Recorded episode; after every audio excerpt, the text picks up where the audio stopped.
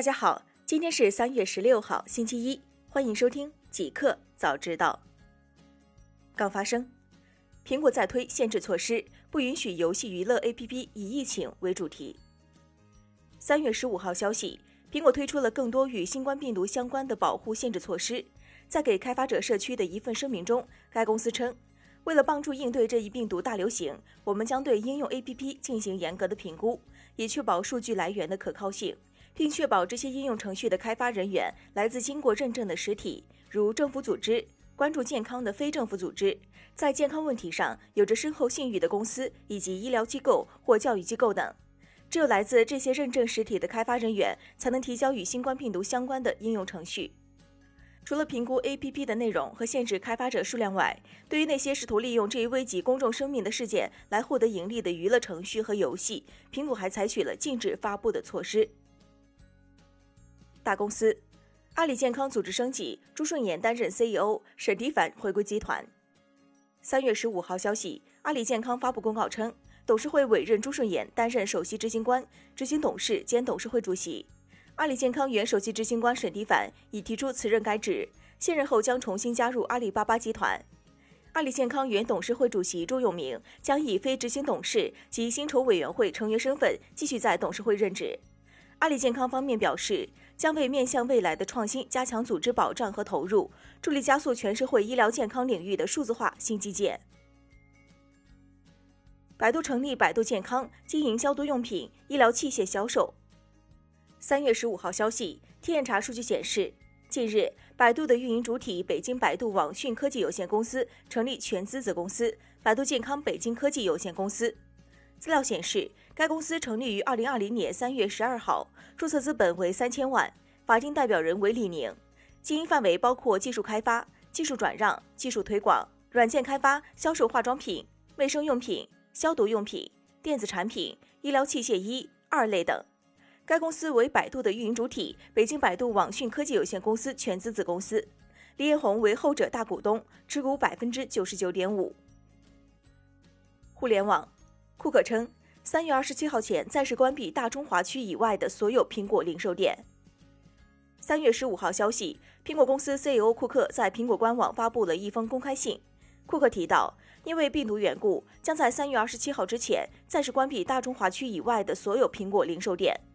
据悉，三月十三号，苹果在天津的三家门店开始恢复营业，至此，其在中国大陆的全部四十二家零售门店均已恢复营业。刘强东两天内卸任旗下十八家公司的总经理一职，二零二零年已卸任二十九家企业。三月十五号消息，天眼查数据显示，近日刘强东密集卸任旗下宿迁九佑物流有限公司、宿迁展成物流有限公司等在内的十六家物流企业的总经理一职。与此同时，张继也卸任以上企业法定代表人、执行董事，李亚云卸任公司监事。二零二零年，刘强东频繁卸任旗下公司高管职位。截至目前，已有二十九家企业，这其中还包括京东数科的运营主体京东数字科技控股有限公司的法定代表人和董事长，京东物流全资子公司、京东云计算全资子公司等运营主体的高管职位。目前，刘强东仍担任三十四家企业的法定代表人，二十六家已注销；三十二家企业的股东，两家已注销；和二百五十五家企业的高管，三十二家已注销。拥有实际控制权的企业共有五百四十三家。美团单车推动出台全国首个共享单车消毒规范。三月十五号消息，互联网租赁自行车卫生保障运营规范发布。该规范是全国首个共享单车消毒团体标准，由美团单车联合中国城市公共交通协会发起，经政府、NGO 机构、企业等各界代表参与修订后正式发布。该规范推动实现共享单车消毒常态化和标准化。对共享单车日常卫生维护及突发公共卫生事件时期的消毒和维护，提出了车辆卫生要求及运营人员要求。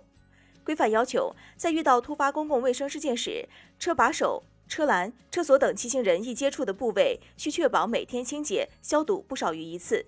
其他部位定期清洁，确保干净无污物。无差别消毒也将纳入规范，建议共享单车运营人员在消毒用品数量允许的情况下，对热点区域所有共享单车实行无差别消毒，并细化消毒流程，要求消毒喷头在消毒区域停留时间不少于五秒钟。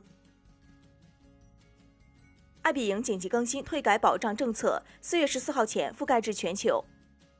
三月十五号消息，随着新冠病毒肺炎疫情的发展所引发的全球旅游中断，三月十四号凌晨，美国共享住宿平台爱彼迎紧急更新了退改保障政策，将免费退改保障覆盖至全球。根据爱彼迎最新的退改保障政策，于二零二零年三月十四号前（含当日预订的）入住日期为三月十四号至四月十四号的住宿都可免费取消。不过，中国大陆地区的退改保障将在四月一号起恢复至正常规则。新产品小米 POCO F2 官宣有望搭载骁龙八六五。三月十四号消息，小米印度官方正式官宣新款 POCO F2，并放出了相应的预热海报。从 POCO F2 的前代机型 POCO F1 搭载的高通骁龙八四五芯片来看，预计全新的 POCO F2 将搭载旗舰级的骁龙八六五芯片，同时还有可能会采用 LPDDR5 内存等配置。蚂蚁信用轻会员升级为蚂蚁购服务。三月十五号消息，支付宝蚂蚁信用宣布将此前的轻会员正式升级为蚂蚁购服务，通过信用担保来解决消费中广泛存在的预付费信任难题。蚂蚁购及前身轻会员集合了蚂蚁信用与花呗两大能力，消费者可凭自己的蚂蚁信用或冻结花呗额度，无需预付会员费，提前享受商家提供的会员优惠，到期再结算。如已获得优惠超过会员费或履行约定任务，只扣会员费；如未达到，则不收会员费，扣回已享受优惠。相比轻会员，蚂蚁购在两方面进行升级：一是降低接入门槛，街头巷尾大大小小马商都可轻易上手。二是提供更广阔的流量来源，除支付宝外，饿了么、口碑、天猫轻店等多个阿里系平台都可同步开通，让商家进一步对接阿里经济体的红利。一个彩蛋，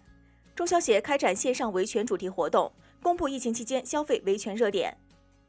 三月十五号，中国消费者协会利用网络平台开展二零二零年三幺五国际消费者权益日线上主题活动。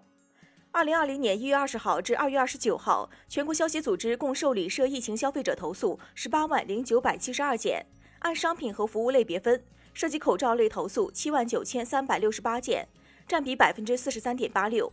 蔬菜粮油类投诉一万五千零三十九件，占比百分之八点三一；餐饮服务类投诉一万三千八百二十九件，占比百分之七点六四；网络购物类投诉一万零一百三十九件，占比百分之五点六零。出行服务类投诉九千零六十七件，占比百分之五点零一。价格类投诉的主要问题有：一是部分不法商家低价进货、高价售卖，哄抬物价，甚至同批次产品短期内连续涨价；二是部分经营者以口罩、酒精、消毒液等防护用品高价强制搭售其他物品，限制消费者选择；三是部分经营者不落实明码标价，对蔬菜、肉食等搭配出售，只标总价，没有明细的品名、单价、数量。重量等。